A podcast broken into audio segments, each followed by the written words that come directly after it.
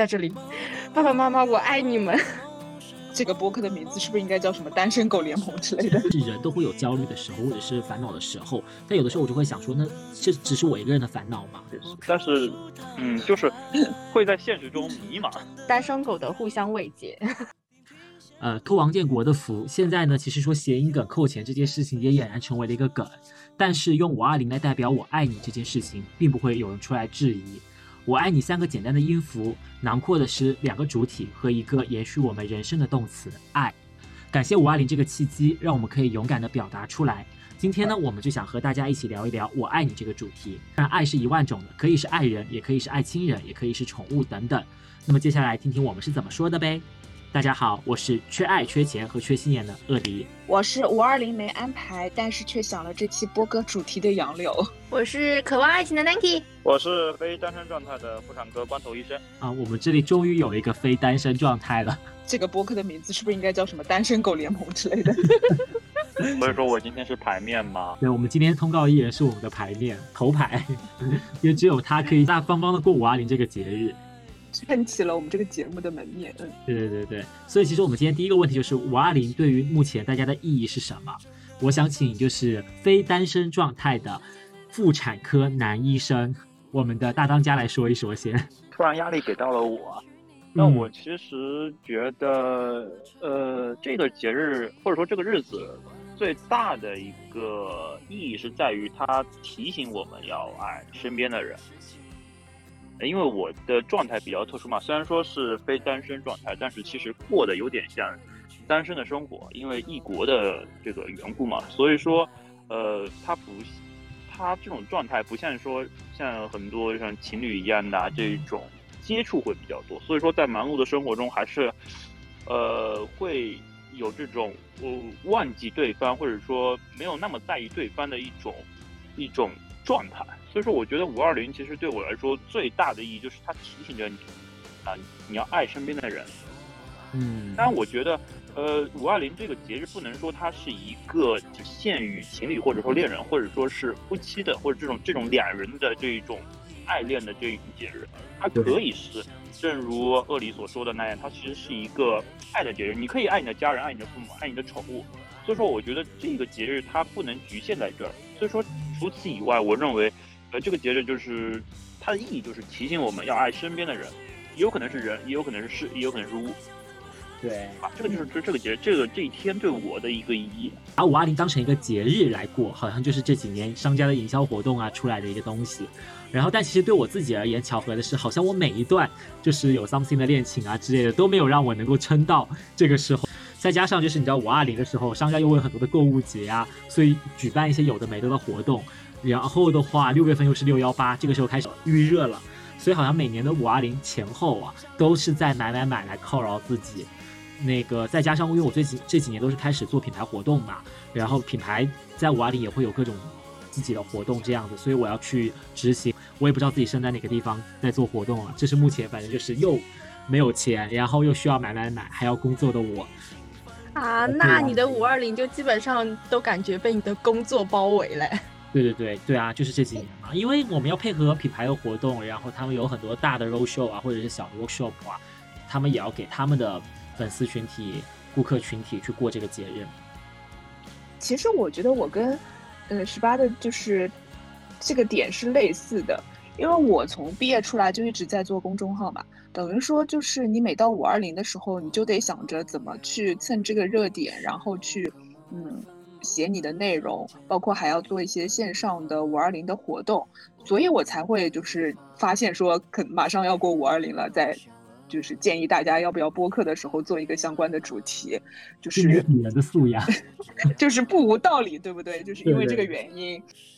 嗯，你是因为就是正好就可能每一段感情的。这个叫什么？时间差里面就没有碰到过五二零，对不对？那像我们这种一直的单身人士，就是从来没有过五二零的时候，就是说可跟情侣来度过这个五二零。但是很多时候，呃，我一般来说五二零的话，会给一些朋友发一些信息吧。南哥，我应该有给你发过吧？基本上都是我给你发啦，不可能吧？基本上都都是我先给你发，我们可以去翻一翻聊天记录。但是我肯定也有积极回应，对不对？对，就是一般来说会跟朋友就说祝一下哦，今天是五二零哎，就是爱你啊，就谢谢你什么之类的。这边就这种一般叫就是单身狗的互相慰藉。对，就是也要就过一个有意义的节日。对，但是它就是类似于一个节日，可能会就是提醒我们要跟身边的朋友啊说一说，就是，呃，就也不能算是场面话，但是说就是可能到了这个节节点上面了，我们可以就是用信息啊或者当面吃顿饭什么之类的，就是可以联络一下，沟通一下感情。嗯，我觉得可能五二零的话，对于我来说，每年应该都是这样度过的。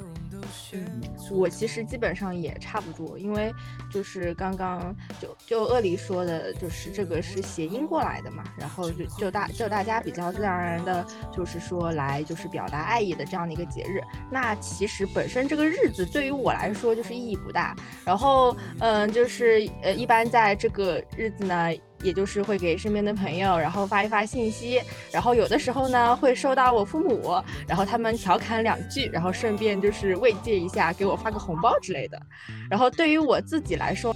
安扣一下就大家之前的一些回忆，就是我会在这个日子去看我的 CP 是不是会发糖，因为因为这是个非常有意义的节日嘛。然后我就是陷入别人的爱情，所以我也会会看有没有糖。所以就是这个时候，一般，嗯，要不然就是正主发糖，要不然就是大粉他们会就是制一些糖，就是发一些文什么的。所以就一般这一天我也是过得蛮开心的。但是五二零的时候，我我的 CP 就是全都是很很刻意营业的那种哎，要不就是粉丝在假嗨。我又想到我之前那一对过时 CP 了，现在想想，这是每一个糖点都是假到爆炸。所以大家如果就是对 CP 这一期有任何疑问的话，可以移步我们前两期的节目，我们有专门探讨，就是我们所粉的磕的一些 CP 的状况。且让我看一看今年五二零他们又整什么幺蛾子。对啊。对啊，就就是每每到这天还是蛮期待的，就会想说，嗯，他们是不是会有一些什么小动作？大家其实刚刚也都说了这么多嘛，其实更多表达的是说五二零它其实是一个表达的节日，对我们自己也好，对我们的爱伴侣也好，对我们的亲人也好，对我们的朋友也好，都是想要去表达和抒发出自己那一份重视他们的情谊，珍惜他们的感觉。那其实那在五二零的时候，大家有没有什么想要去表达的人呢？或者大家有什么想要去对谁表达的事情？我觉得，因为今年五二零的话非常特殊嘛，大家还是主人大家还是处在一个风控的状态里面，呃，所以我我今年的五二零的话，其实我刚刚想了想，就是不去说特别常规的，比如说父母啊，或者是朋友之类的，我还蛮想感谢我们楼的楼组长的，是真的，因为他是一个。就是我，我原来的话住我们小区的九十九号楼，就是跟 Nancy 当时一起租的嘛。就是我在九十九号楼当时应该有住了三年左右吧。我从来不知道有楼组长这个东西。他们是一直都有的，还是就是疫情这个时候突然就默默的生成了这个？就是一直都有的，但是我在住九十九号的时候，我不知道有这个岗位吧，算是。Nicky，你现在有楼楼组长？就是怎么说，嗯，我们现在把就是有一家当做楼组长，因为基本上所有的信息都是由他们来的，然后叫我们做核酸也是他们会在楼下按门铃什么的，所以我们都当他是楼组长。但是实际上在此之前并不知道 谁是楼组长，不是，应该是楼的问题。然后我当时从九十九号楼，后来就不是搬到这边三十五号楼之后嘛，嗯，当时是嗯，应该过了没多久吧，然后有一天就是有一个阿姨，哦。对对对，我想起来了，当时是做那个人口普查，然后不是会每栋楼的，就是有人来，就是登记你的信息，然后包括后来人口普查有给发一些小礼品之类的嘛。然后我当时我记得特别清楚，我我们家住六楼，然后我爬爬爬，我快爬到我家门口的时候，就后面有一个阿姨一直在叫我，还说哎罗玲玲小姑娘，她就一直在叫我，你知道吗？然后呢，我就回头一看，我想哦这谁？然后她就说哦我是那个。这栋楼的楼组长，然后就是人口普查的那个表要让我填一下。他说我在后面一直在追着你喊，你都没有听见，因为我当时戴着耳机。然后就后来认识了这个楼组长。这个楼组长是住在我楼下，我住六楼，他住五楼。后来呢，就是渐渐的熟悉了之后，因为他就真的好神奇哦，以前在九十九号的时候都没有任何事情的，搬到这边来之后，就是有什么呃人口普查，然后有什么就是电梯的那种咨询表，然后有捐款，就是各种各样的事情，你知道吗？就是以前在之前那栋楼里面从来没有发生过的事情，然后所以就跟这个楼组长有了很多接触，发现这个阿姨就是还是很热心的那种。因为我当时刚搬来这边嘛，就是需要我去那个物呃居委那边重新再做一个登记。我住九十九号好几年，我都不知道居委在哪里。Nanki，你是什么时候知道居委在哪里的？我想问。就是第一次打疫苗的时候，你记得吗？我当时还问你居委在哪里。对啊，你看，就是疫苗都是只是去年的事情了，对吧？就很神奇，反正，然后，然后我当时住了好多年，我都不知道居委在哪，我也蛮尴尬的。然后那个阿姨说你要去居委那边登记一下，然后我说，哎，我好像不知道居委在哪里。然后他就马上带着我去了，就当时就对了，对这个阿姨印象很好。后来就有了持续的接触嘛。然后她她家在那个五楼，我每次上楼的时候不都会经过嘛。然后她老公每次都在那个就是五楼的那个窗口那边抽烟。就非常尴尬，我每次走到那个五楼，他在那边抽烟，我就跟他四目相对，然后我就说：“哦，叔叔，你又在抽烟。”然后就是遇到过好几次之后，我就会说：“哦，叔叔，以后少抽点，抽抽烟有害身体健康。”对，然后后来就是来了之后呢，也会发生一些，比如说什么毛毯，就是我我在晒毯子，然后我把毯子掉到五楼的那个。雨棚上面去了，然后我就去五楼那个楼底下那户人家，就说我能不能就是帮忙勾，就是拿我家的那个晾衣杆勾一下，然后发现哎勾不到，然后也是隔壁阿姨就是叫了她老公来帮忙，就是帮我勾回来，好贴心哦。对，就是在疫情之前，其实跟这个阿姨已经有了一定的接触，就觉得她是一个。就是还蛮热心的阿姨，就而且很喜欢聊天，就经常就是她来跟你说一件什么事情，她会在门口跟你说很久，就是其他有的没的的事情。然后后来这次就是疫情来了之后，呃，首先的话不是需要我们呃，算一栋楼里面就是发物资嘛，这个是经常需要的。然后其他的楼我知道都是。就是物资到了楼下之后，就让你自己下来拿。但是这个阿姨，因为她是跟儿子媳妇儿一起住嘛，呃，不是，跟女儿女婿一起住，所以他们每次就是家里面人一起帮忙把那个东西扛上来，一家一家分发的。就有的时候东西真的很重，是放在你的对，放在你的门口，然后你的门推都推不开的那种重。但是那个阿姨就真的是一户户的送到门口。然后包括你像就是呃需要了解我们的核酸报告是阴是阳啊，然后抗原的那个情况啊，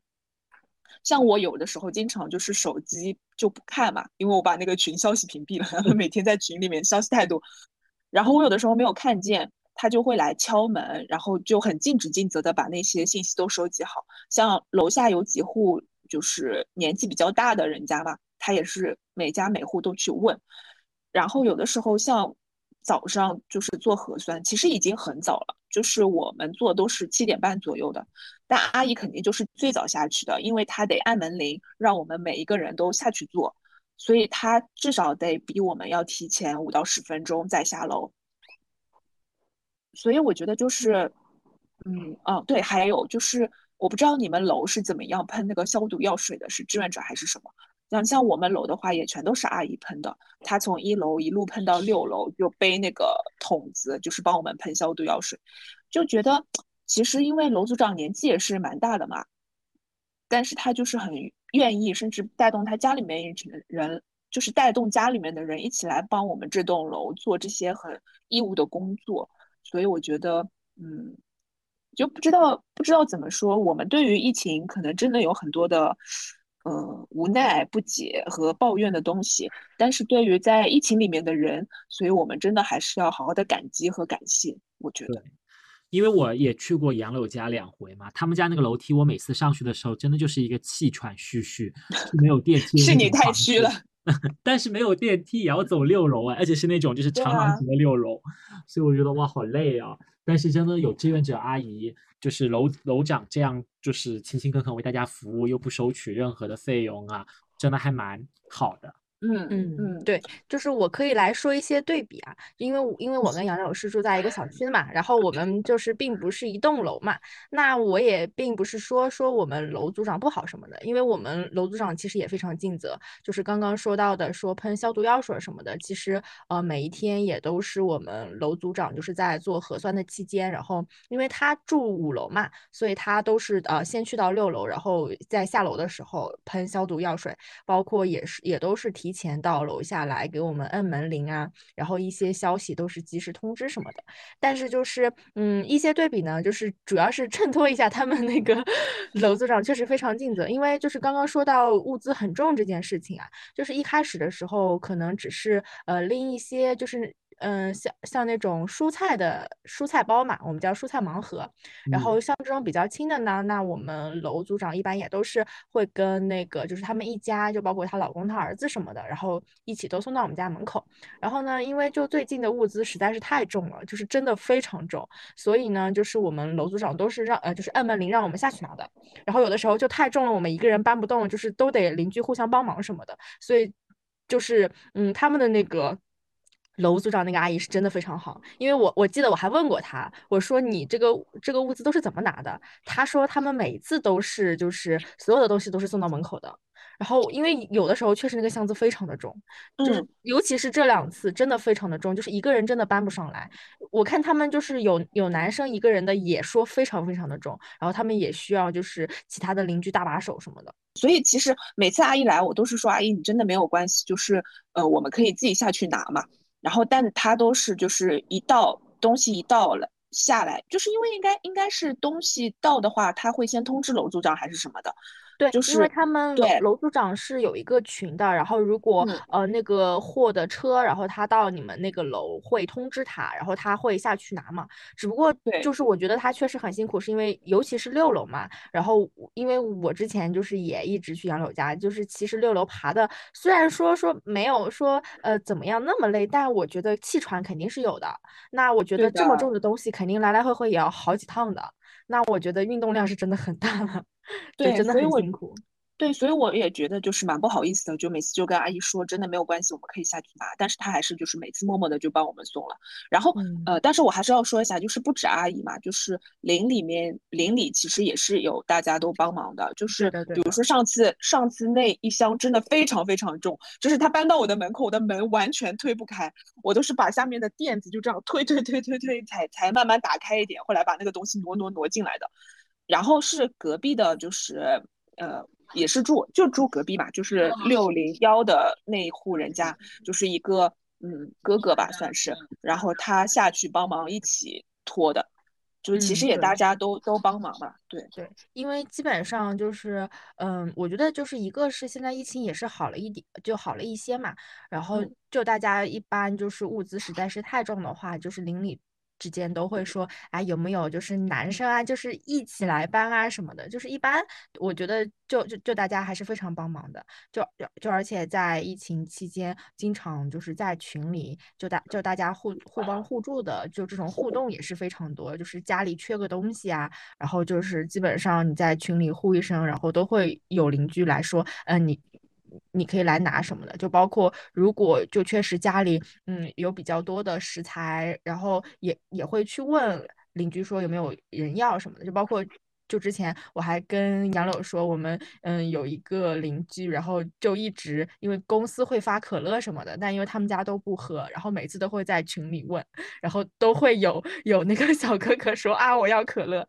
之前还有他们送那个芝士和咖啡的。嗯，我我觉得就是确实疫情期间，然后就大家邻里关系都有变好。我其实每一年就是，嗯，其在说到这个主题之前嘛，然后我其实都没有认真想过说，嗯，在这样的一个日子是就是表达爱意的。那我可能只是，嗯，有的时候哎想起来这个日子。就觉得应该跟就是家人啊，然后就或者就就朋友，哎，就是稍微说一下，哎呀，五二零到啦，祝节日快乐什么的。但是认真想了一下啊，就是我确实还是就是非常嗯感谢我的父母，就是非常爱他们，是真的，就是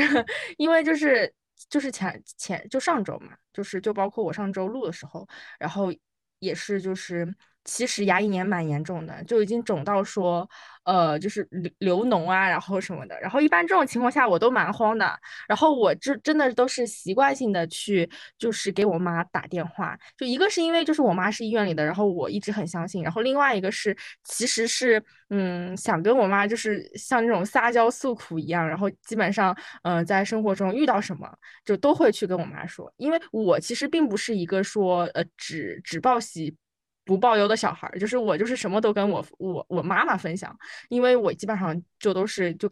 跟我妈视频嘛，然后我会我回想一下，其实我每一次遇到困难，就或者是呃我我自己身体不太舒服的时候，我都会选择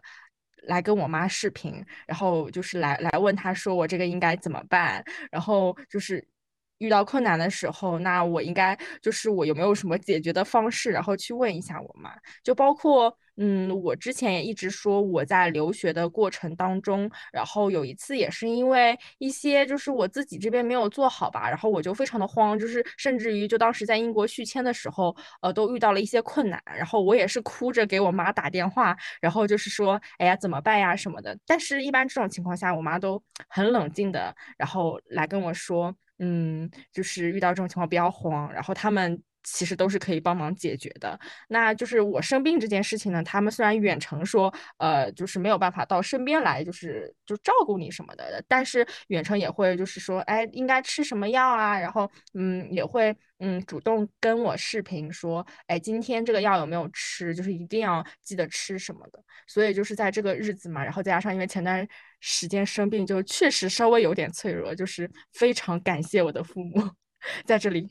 爸爸妈妈，我爱你们。确实，就是父母，真的就是我们最亲近的人，但也是最容易被我们忽略的人。我以前还在家里的时候，在外面其实跟朋友都很开心，或者是怎么样，然后为人也很温顺。一到家里面就感觉脾气特别大，就是对爸妈讲话呀，然后分寸什么的也不注意，态度什么的，在他们眼里看来哈，可能也不是特别的礼貌，但是自己都心安的理得，就是觉得这是最亲的人嘛，就是当然就是应该给给他们展现自己最真实的一面。但是现在想来，确实是不太 OK 的这种状态。所以说，也是在五二零这个节日，我们呼吁大家也能更多的跟父母、跟长辈去沟通，去表达出自己对他们的爱意。就是我也是，确实是这几年，就是一个是。我觉得我也是长大了不少嘛，然后离开家时间也比较长，然后另外一个也是，我觉得，嗯，近期可能看过的就是讲这种父母感情的电影或者是电视剧比较多，然后我其实感触蛮多的，所以，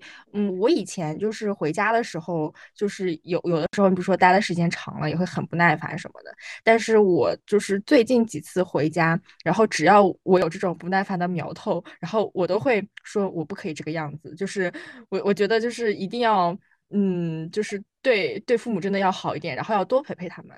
就就而且我现在回家之后非常喜欢跟我爸妈聊天，就是有可能，嗯，平常视频里有些事情已经分享过了，但是我回去之后就会拉着我爸妈聊天，尤其是我妈说晚上就不喜欢睡觉，就喜欢跟她聊天，就是一定要就把我的生活事无巨细的跟她分享。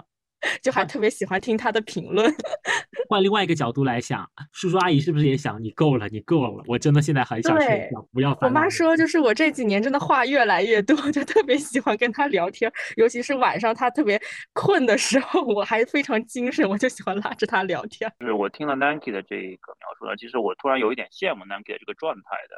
因为就像鳄梨说的这样，就是我们在亲密关系中经常会就是一种忽略或者说是一种伤害。因为我自己的感觉就是，我跟我父母之间的关系呢，可能不像是在十年前我读高中时候的那种那种状态的。那时候我其实跟 Nike 也很像，就是说我事无巨细我都会告诉我的母亲，甚至我觉得我其实是没有叛逆期的，就是我青春期的时候，我依然跟我父母的关系很好。没有一个很明显著的叛逆期，但是在十年之后，也就现在的我的时候，在跟父母的相处或者说视频交流的时候，我可以明显的感觉到一种一种叛逆，或者说是一种，就是我觉得就是说的一点严肃一点，就是说，因为我知道这是一种亲密关系，我他们不可能因为我的无理或者说跟我的冲突跟我断绝一种。呃，父女啊，呃，父子关系啊，或者说母子关系这种，所以说才会变得肆无忌惮。呃，这其实是我最近一个比较困惑的点，因为我其实也在告诉我自己说，我其实之后陪伴我父母的时间会越来越少。那么在有限的视频，包括要求自己每周跟他视频的聊天，呃，包括在这一些这些呃视频过程中呢，尽量的大家和睦的、和谐的去交流，不要有自己的小性子啊，或者说怎样的。因为其实，在外面的人看来，我其实是一个很温顺、很温和的人，但其实，在父母这一块，尤其是近几年，就觉得非常的，就是会跟父母有比较明显的冲突。当然，这个是我现在一直很矛盾的一个状态，就是我不停的劝服我自己，但是我自己却有时候会做不到这些。啊，这个是我其实听了鳄梨跟 Nike 发散出来的一点一点东西啊。其实我发现，就是因为男生跟女生去跟父母表达，真的是会不一样的。就像是女生，她可以很自然的、很自如的牵起妈妈的手，或者是爸爸的手，然后去喊他们。但是男生，因为年纪越大之后，你会越觉得自己可能有担当了，像个男人了，或者是怎么样之类，就是跟父母之间的亲密越发的，就是。被囊中就是会不会被不好意思这一点所打败，然后就不太善于去表达出来。这跟男女没有关系吧？这跟你成，我觉得这跟你成长的就是呃状态有关系。就像我也没办法跟我爸妈牵手啊，就我我也不是那种和爸妈关系非常亲密的女儿啊。嗯，而且而且对，而且我刚刚其实有一点跟大当家也类似，就是。就是其实大部分的话题都是可以一个很 peace 的状态来，就是跟父母分享。但是说到一些你没有办法呃去控制，然后甚至说有很多烦闷的情绪的一些内容，就很容易产生矛盾冲突。就比如说，就比如说我的婚恋问题好了，就是它就是一个嗯无解的问题。父母他有他自己的想法，你有你自己的想法。你们俩之间再怎么沟通，它都是一个会矛盾、会冲突存在的。所以我现在尽量的话都会说，哦，现在不要，先不要说这个了，下次再说吧。哎，再说吧，就是以这种方式，就尽量去避免，对迂回战术，就尽量去避免这个冲突。其实讲到这个嘛，还是蛮呼吁，就是尤其是爸爸这一块。因为我其实还是蛮善于跟家长去沟通的，但是我可能一天可以跟我妈打两个电话、三个电话，我们可以甚至是聊一一到两个小时，每天可以聊一到两个小时，就是兴致来的时候。但是我跟我爸大概一年就打两到三个电话吧，一到两个电话也是。对，我也是。这一块反而感受到的会更少一些，所以说也希望在五二零大家更去看一看自己的老父亲，就是没有话也要硬找点话。我妈是跟我说了，就是。你爸有的时候也会找找你啊，会问你在干嘛呀，但他也不会跟你，他也不会主动跟你联系，但是都是靠我妈在中间传达。但但我爸，但我爸就是也是那种完全没有没有办法跟我长久聊天的那种，你知道吗？就是他有的时候给我打个电话，或者我给他打个电话，就说了一下之后，我还没想说好，他说哦，好了好了，那今天就这样吧。我爸爸也是这样的。对啊，他也没有什么话好跟我说，就是我妈可以一直就是哎呀絮絮叨叨絮絮叨叨，他。他问我烧饭什么，就是他每一个菜我怎么烧的，他都可以一直问，就是絮叨的说。然后我跟我爸就是，我爸就经常说，哦，好了，那今天就这样吧，就是这样，特别搞笑。我可以教听众朋友们一个小技巧啊，就是也跟你们说分享一下，就是我会，比如说我爸很会做饭嘛。对吧？然后我就会有的时候，其实这个东西我查查上网查查，我也知道怎么做。但是我现在学会了，就是专门打电话问他，哎呀，这个要怎么弄，那个要怎么弄，他就会一步步的告诉我，一步步的跟我去分解、去讲解，然后从中就是我们聊聊天啊，简单的说两句啊什么之类的。我妈跟我的反馈是，我爸接到我电话之后，他蛮开心的。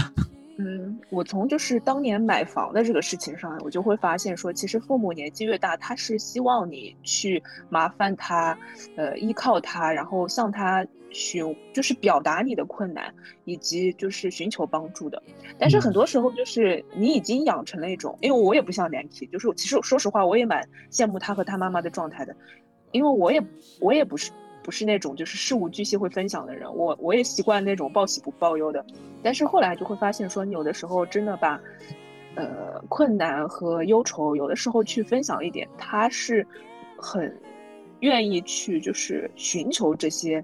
就是接受你的寻求帮助的这种讯号的。就可能说会觉得说我还是一个有用的父母，我还是能够帮助到你，就这样。对对对，他们能从长大之后也感觉为我们做不了什么，但是能通过这些小的寻求的帮助，感觉到他们的责任感，也能够去表达，也能够让他们去表达出对我们的。你说谈到五二零嘛，大家肯定会先想到是这种恋爱、恋人这种这种状态嘛。那毕竟说实话，谈了这么久，谈了七年，这种恋人的 激情已经没有那么明显。七年了都。呃，因为又加上是异国啊、异地啊，各种各种阻隔，所以说，呃，五二零这个节日，就像我先头说的，它可能就是提醒我啊，就是要表达爱意啊，就是在这个季，在这个时间要表达一下这些爱意。呃，所以说，哎，那我想知道，就是你们谈了七年，又是异国嘛，再加上现在疫情这么严重，你们还会每天都聊天吗？不会每天都聊天，但是会记得有时间。会提醒一下自己说要每天，就是会聊天，嗯，就是因为不可能达到每天都聊天嘛，因为时差的问题，他有他的呃研究生的工作啊，科研啊，我这边也有值班啊，各种，所以说每天工作的每天视频的可能性并不是那么大，嗯，但是如果说互相又忙起来的话，往往会忘记，你知道吧？就是这种不是热恋期的时候的时候，就会有的时候因为你自己忙着自己的事情，会忘记这个事情。但忘记缺乏沟通，往往是异地啊、异国啊造成隐患的一个比较大的因素。所以说，我们互相都会提醒对方，就是视频啊、沟通啊，多联系啊这样。那其实更多更常见呢，还是表情比较多，因为其实表情能传达一些文字不能传达的感觉，就是一些比较萌的啊，能表达爱意的啊这种。表情居多，至于呃飞来飞去这个事情呢，我其实做的还比较欠缺的，因为我其实很少，我就几乎没有飞到美美国去看他，他到美国到飞回过来两次。嗯，如果说就是我想要表达的话，其实第一个就是想要表达我们家猫，就是曹阿三先生，因为你要想这个过节上海疫情封控，我只能跟他在一起过了。而且就是我有发现，就是现在曹阿三在我内心的排序，我没有把它当宠物来对待的啊，就是我是把它当个当成一个活生生的一个对象，不是那种对象，就是一一个把它当成一个活生生的生物去对待的。然后它在我这里的排序，我觉得已经超过了亲人，因为亲人其实不是我自己去选择的，是呃，而且我们家那三个就是我爸、我妈、我姐，他们已经够相亲相爱了，就是可能也不少我这这一份。但是猫其实是我自己去选的嘛。他有很多个瞬间，就是很感谢他的陪伴，比如说他从最开始很抗拒的状态，我有说他一直就一进家门的时候就会在床底下睡，然后到慢慢的就是自如的上床，然后到现在为止，甚至是可以偶尔敞开肚皮睡，我都觉得他在逐渐的接纳我，我也在逐渐的去适应他。这个过程其实看过去很有趣。然后是你能真切的感受到的，所以我很感谢他能够让我见证这个过程，并且是一种长久的选择。然后期待，哎，那期待之后杨柳也会有这样的一个心境的旅程。啊，我们家的猫，我们家的猫不要太喜欢我，是我没有时间陪它玩。我跟你说真的，它它烦的要命。我中午在那边烧饭，它一定要蹭在我的脚边，不断的就是。要跟我玩，然后我有的时候我就说，哎呀，我在烧饭，然后他就一定要在我的脚那个脚边那个裤子那边啃来啃去，啃来啃去，然后他最近还爱上了我的三脚架，就是我每次在那边拍点视频什么，他就一定要在贴在我边上，一直在那边玩那个三脚架，然后然后你看我每次经过，他现在那个沙发已经是他的了，然后他在那个沙发上，我只要经过。他他就一定会就是啊要下来，我就说你先别下来，你待在那 沙发上。我说你先别下来，你待在沙发上，对吧？然后他就不听，他就要跳下来。然后我刚刚我跟你说特别搞笑，然后我刚刚在那边理那个冰箱，我就想想，哎呦还有什么东西明天要烧嘛？我就想理理那个冰箱里面还有什么，他就一定要，因为我那个沙发不是跟冰箱不就靠在一起吗？嗯。特别可怕，他一定要跳在我的肩上，你知道吗？停留在我的肩上。但是你也很享受，他很依赖你啊，就是我也觉得哇，的依赖，我觉得好神奇哦。就是我以为他会，呃，他可能是因为现在已经有点熟悉了，然后他属于就是，嗯，没皮没脸，就比较对比较喜欢我的状态，然后就拆家，现在就是拆家，刚刚热恋热恋热恋热恋在热恋，对对对对，你知道是今天早上，呃，不是连续两天早上我醒来。就是我是那种桶桶装的那种餐巾纸嘛，现在只能买到这种，然后我就放到桌上，也忘记放进那个桶装盒了，餐巾纸盒了。我早上一醒来就看到地上全是被它咬碎的碎片，还不是一丁点，它把一卷纸它咬了半卷。哦，猫好像是很喜欢这种纸，对吧？卷筒纸尤其是。其实刚刚说除了猫嘛，我觉得还有一个想表达的是自己，因为其实我自己是一个一直在质疑自己和怀疑自己的过程当中，然后成长的过程到现在为止哈都是这样子的状态，所以我觉得爱自己的话呢，不不单纯是说给自己吃吃喝喝，或者是一些就是买买买物质上的支持，我觉得还是要去找到一个真实的那个自己，去发现一下自己到底是个什么样子的人，再去坦然的去接受自己是这样子一个人，以及最终去跟他和解和开阔自己，把自己去当成一个陌生的人去爱。因为我觉得现在很多的人，他们可能会有很多面的人生，或者是他们自己也不知道自己到底想要干什么，所以我觉得要去爱自己，要去不断的给自己信心支持，让自己更加的坦然。那怎么才能更好的爱自己呢？会明确的知道自己哪些东西是要和不要的。可能大部分时间我我不知道自己要什么哈，但是我可以通过不要什么去判断自己到底要什么，去拒绝一些事情。但你会完全的接受你自己的一切吗？就是你对自我都从来没有过否定吗？我对自己就是会有否定，会有懊悔，但是所有发生这些负面的情绪的时候，我就会想说，我其实就是一个普通的人，我其实就是一个活生生的人，人都是有弱点的。我把自己当成一个陌生人，如果对方也是这样子的话，这样子有缺点、有缺憾的人，难道我就不跟他相处吗？我就不能包容他吗？我为什么不能包容自己的失败？为什么不能坦然的去接受自己的阴暗面？因为人都是也都是有阴暗面的嘛。就是发生的这些理理所当然的，我都会很自洽的去解释。这也是我一直在学习的个部分，因为我是个特别容易焦虑，然后自我否定的一个人。如何去学习爱自己，真的是一个很漫长的过程，并且需要不断的学习。我觉得他可能是终身的课题吧。是人都会有焦虑的时候，或者是烦恼的时候，但有的时候我就会想说，那这只是我一个人的烦恼吗？或者是说我的焦虑的事情，那就算我做不好它，那会怎么样吗？或者就是我做的这件事情，我明知道别人不喜欢，但是我还是一定得要去做。我不，我我不想因为别人去妥协自己，就是这部分我还是挺自洽的。如果你自己可以做到分离的话，那么你会爱上现在的自己吗？我虽然其实也觉得我就是就是很普通嘛，但是如果就是刚刚恶灵的那个问题，就是我一定会爱上我自己的。就是我自己也会有很多时候就是很不自信。就是尤其是，嗯，我其实，在工作上有跟我老板聊过，然后他也问过我很多，就是因为我们也会有这种就是要职业发展聊天的这种机会嘛。然后之前在聊天的时候呢，嗯，他会问我很多关于啊其他同事的一些想法、一些看法。那他会发现我在很多的时候，我都会说，我觉得他这个方面很厉害，我觉得他这个方面很厉害。就是实际上，我一直觉得他们很厉害的部分，恰恰就是我自己很不自信的地方。就是他他们都会有这样的发现。就是在这这种情况下，我其实就是对于我自己啊，就是嗯，其实可能没有这种能力，然后我会很羡慕，然后就包括我会觉得，呃，就是也就自己很普通，也没有什么。拿得出手的亮点，然后我在看朋友圈的时候，然后有一些，嗯，就是可能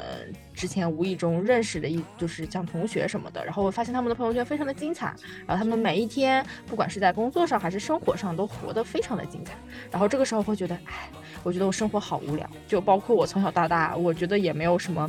就是很特殊的故事，就是非常平凡的走过来。说到这个话题的话，就是一定要，呃，怎么说呢？就是刚刚说到那个爱自己，就是虽然我很普通，但是就是如果是真的这种情况下，我觉得就是我我一定会，就是还是很自信的说，就是 一定会爱我自己的。想要表达的就是说，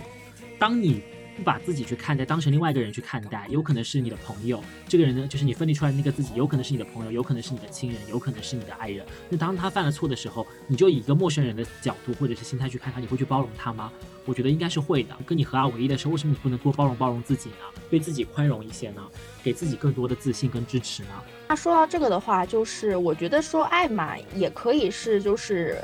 换个思路啊，就是说，如果是刚刚人肉分离，你会选择跟自己做朋友吗？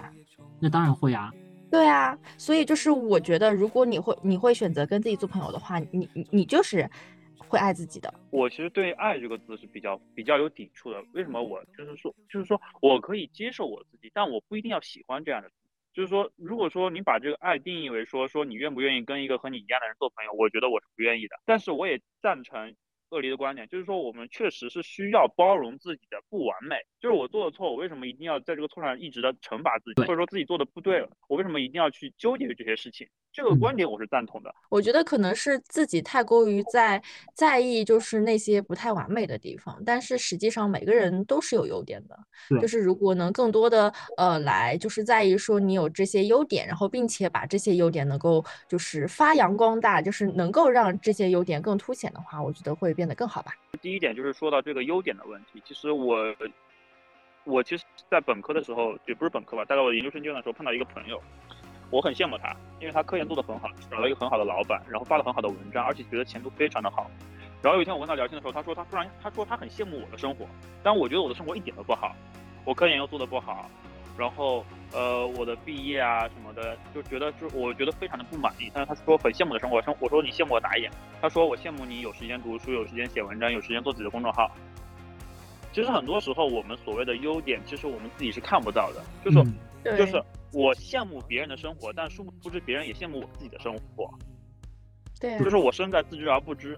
但这个时候，有的时候是要去别人去点拨你的这一个包容这一块的时候。但是我其实很很担心，我现在其实也有这样一种状态，就是我以一种说法把自己和解了，就是我要包容，但殊不知这让我丧失了我向前进去的动力。嗯，为什么？为什么会有这么说呢？就是。呃，我其实很排斥竞争，就是大家都说啊，竞争啊，这个优胜劣汰嘛，你竞争，通过竞争，然后啊，学到自己啊，这个让自己有更好的去进步，这我很反感这一点。然后我就又又开始接受一个观念，就是说说我不应该跟别人竞争，因为在竞争中只有胜者和败者。即便你很侥幸，你成为了胜者，你还要为自为下一次战斗，为下一次竞争让自己不败去做准备。周围所有的人都可能是你潜在的敌人。嗯，那么这样的话，你就会焦虑，你就会很难受，你的生活就会很不幸福。我我接受这个观点，然后他认为说说比较人和人之间的竞争，不能说是人和人，啊必须是人和人和自己理想的自我。就说你看到理想的自我是一个什么状态，你看到这个差距，然后你要向理理想的自我去奔去。那这是我现在的对于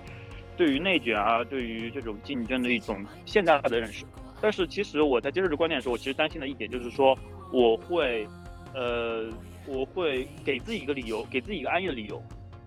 就是哦，我接受这个观点，OK，我不竞争，我我我我我躺平了。但其实这一点其实也是我比较害怕的一点，就是说实话，呃，我现在的生活可能很像躺平的状态，就是呃很多事情都不是很很有很有动力去做。但其实我知道这不是一个个好的状态，就是包容的下一步就是说我看到的差距，我要努力的向这个差距缩小这个差距，这是一个我自己觉得是一个比较积极的状态。虽然说我觉得这个很难，呃，这种很舒适的状态反而会让人惰化，就是我现在的一种感觉，有可能是疫情下的一些一些思考，觉得包容的下一步就是一定要向着一个理想的方向去去走，而不是说我停下。啊，我有的时候就在想，我们到底是在寻求一种什么样的状态？我其实想说的就是，呃，我希望大家能够去正视自己所有的缺憾，但是呢，也一定要看到自己的长处，因为你在你身上发生的所有感受到不好的情绪，感受到所有的压力，在别人在你所认为羡慕以及优秀的人身上都一样会有，是个人就一定会有，没有十全十美就是很快乐的人或者很完美的人，大家一定要记住这一点，不要拿别人的长处去要求自己。但是呢，你要正视自己的缺憾，以及看到自己到底想要什么东西，并且朝着这个方向去奔跑，这就是爱自己的一种方式。我觉得总结的很好。嗯，其实大家都是都有这样的呃一个想法，其实，但是，嗯，就是 会在现实中迷茫。我就有时候会，我就有时候会很迷茫。就只是说，就觉得，嗯，怎么爱自己，怎么跟自己去。嗯，和解又或者说怎么去调动自己，它真的是一个很大的课题，也是一个很长远的道路，就需要我们不断的去摸索的。我觉得首先很就是有一点，就是不要活在别人的目光里，就是别人说什么和不说什么，他当然说的，他可以说我好，可以说我不好。当然说我好的时候呢，我就听着就好了，我也很开心。当他说我不好的时候呢，我也会去想，就是理智的去判断这个东西我不好的点，就是可能是不是我的能力不够，或者他根本就是不是不是我在意的部分，所以说那我也没有什么好建议的。就是我也改不了这个东西，那你说不好就不好，反正也不影响我们之间的关系。如果你真的因为这个东西而影响了我们之间的关系的话，那我们觉得我们的关系，那我就是这样子的人。我觉得这个用我朋友送我一句话就叫“有则改之，无则加勉”。对，其实呢，就是大家刚刚也讲了这么多嘛，然后呢，在这个节日的话，有没有什么东西想要推荐给大家呢？来代表五二零去传达你这一份心意。呃，我其实一开始准备的呢，因为我觉得五二零这个东西呢，不能单是情侣嘛。如果是单是情侣的话，我肯定会推荐本亲密关系嘛。但是我觉得它可能更适合于家庭。然后呢，亲密关系这本书呢，我也没看完，所以说我也不好意思推荐。我其实想推荐的是武志红的这一一本心理学书，叫《为何家会伤人》。这本书呢，我第一次读完的时候是收获很大的，因为它解决了我很多对于我父母以及父母在培育我过程中的一些困惑。那么其实他也给了我的一些，如果我未来教育子女中提醒了、提点了我一些可能的困境，或者说会走的歧路，那么其实他关于这个爱呢，也进行了一些比较多的阐释。所以说，我觉得这本书是比较适合我的。然后呢，在刚刚闲聊的时候呢，这是题外话了，接下来是题外话了。刚刚闲聊的时候呢，我听到了就是关于大家对于自我啊这一块的讨论。那其实呢，我最近有读过一本书，可能比较适合这个话题。这本书的名字呢，就叫《被讨厌的勇气》。我不知道呃各位有没有听过的？听过。呃，它是我我看我看我看了一半还没看完。对，我觉得杨柔你可能比较适合，呃，你可能这本书可以呃。看完，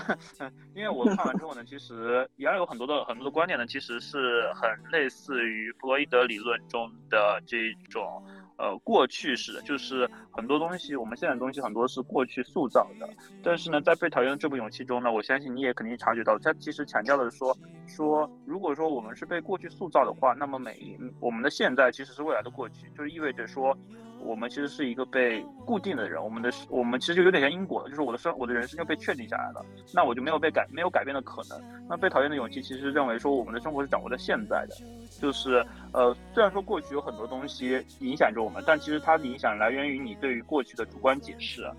所以说呃如果想要更好的未来的话呢，其实是活在当下的。然后我最近也是读完了这本书，我觉得他很多的观点。尤其是对我现在生活的一种解读，以及我对于自我的理解，可能有比较大的帮助。所以说，在推荐，如果说对于自我这一块想要更好的了解的话，我其实还是推荐这本《被讨厌的勇气》，而且也不长，也比较容易读。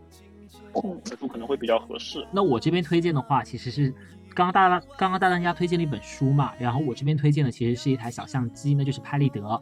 我觉得拍立得这种东西的话，就是一种即时性的瞬间记录，它不需要什么太多的技巧，就可以留下留住当下的感觉。不管是说跟爱人之间的回忆也好，还是跟自己的回忆也好，还是跟其他任何发生的事、正在发生的事物也好，都可以去合影。如果是型号的话，我比较推荐的是富士的 SQE。我觉得这个的话，这台相机真的是无脑可以直接拍的那一种，而且有景深跟虚化，拍照真的很好看，不管是白天还是晚上。你让我记录一下富士 SQE，我待会发给你了。所以说的话，那个在五二零这个时候，不管是送自己也好，还是送身边爱的人也好，一台拍立得都是很好的一个选择。从我的角度的话，我推荐一些甜甜的恋爱电视剧吧。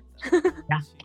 我来推荐两部韩剧好了，一个是呃，这其实都是完结了的，呃，一个是社内相亲，就是嗯，因为我是土狗，就是我就特别爱喜欢看这种就土狗才会喜欢的这种情节。它讲讲的是一个霸道总裁，就是爱上了呃，在同一家公司一个普通的小员工，就是里面就是剧情很土很上头，但是莫名的有些好看，因为而且而且很甜，就是如果。就大家觉得需要需要一些甜甜的这种剧情注入的话，可以去看一下《社内相亲》，集数不是很长，好像只有十二集。嗯，然后另外一部是就是一种青春罗曼史，叫《二十五二十一》。然后这个它可能没有那么甜，但是呃，它的前半段是非常的治愈的，就是嗯，能能让你有一种就是回归到青春的那种小美好吧。嗯。推荐两部甜甜的韩剧，好的，哦，然后就是接接着刚刚那个大当家，他不是推荐了一本，应该算是励志类的书吧，然后因为我最近。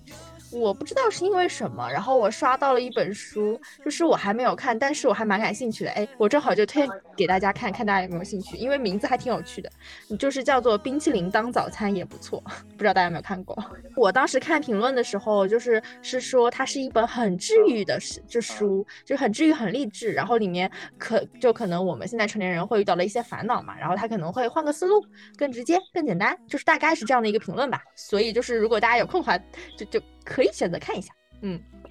因为我觉得题目还蛮有趣的。那最后的话，我推荐一本书，就是，嗯，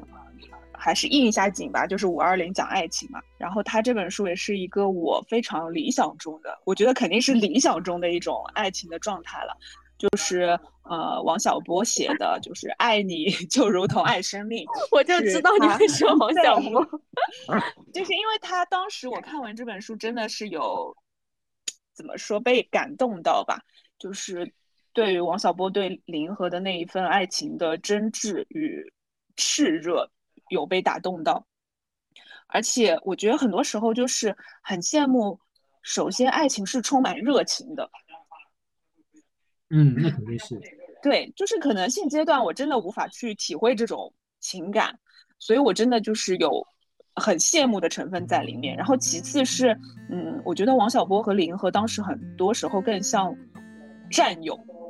因为那个时候王小波写东西也不出名，然后甚至说他们在国外留学的时候也是。顶了很多的压力，经济上的，然后精神上的，但是李银河一直在支撑着他，所以我觉得很多时候就两个爱人吧，怎么说，应该是爱人，他们首先要有很饱满的爱意，然后其次要有很坚定的信念支撑彼此，那是我最理想当中的情感了。嗯，然后这本书的话，里面有很多很多的金句，就是基本上你在那些。嗯，抖音啊，还是什么，就是那种，就是拆摘到的，摘到的那种，就是情感的句子，大部分的感觉都来自于这本书。所以我觉得，如果是嗯想要感受一下这种爱情的话，一定要找这本书来看一看。好的，那我们稍后呢也会把刚刚列到的这些东西都会放在我们的备注栏里面，以及我们的评论区里面。如果有感兴趣的朋友们，也可以一起来跟我们去感受一下，在五二零节日这样的一份礼物清单。胸藏学术，其实我们讲了这么多，就是五二零无非是一个表达的节日，在我们眼里看来的话，我们都要积极勇敢的去传达出你的爱，对身边所有的人事物。所以说呢，也希望大家要打破自己的界限，然后去勇敢的表达。好，那我们今天的节目就到这里喽，也欢迎大家的收听，有任何的想法也可以给我们留言。拜拜。拜拜拜拜。曾顽固跟世界对峙，觉得连呼吸都是奢侈。如果有下次，我会再爱一次。刻在我心底的名字，你藏在尘封的位置。要不是这样，我怎么过一百次？我？住在霓虹的城市，握着飞向天堂的地址。想，可是我只能停止。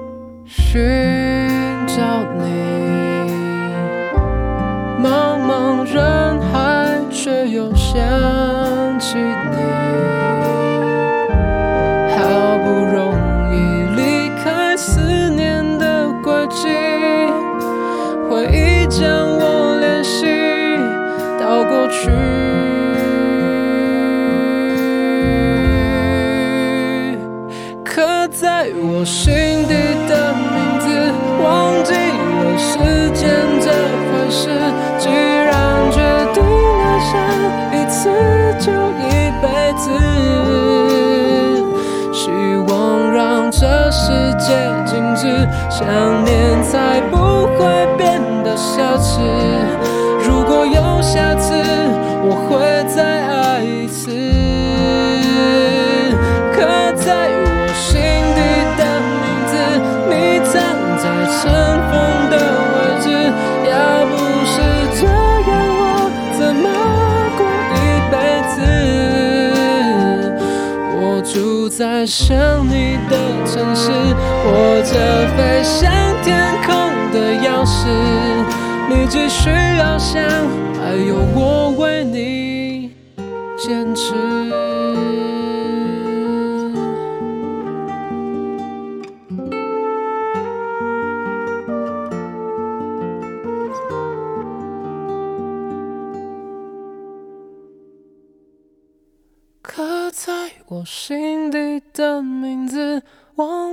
了时间这回事。既然决定爱上一次，就一辈子。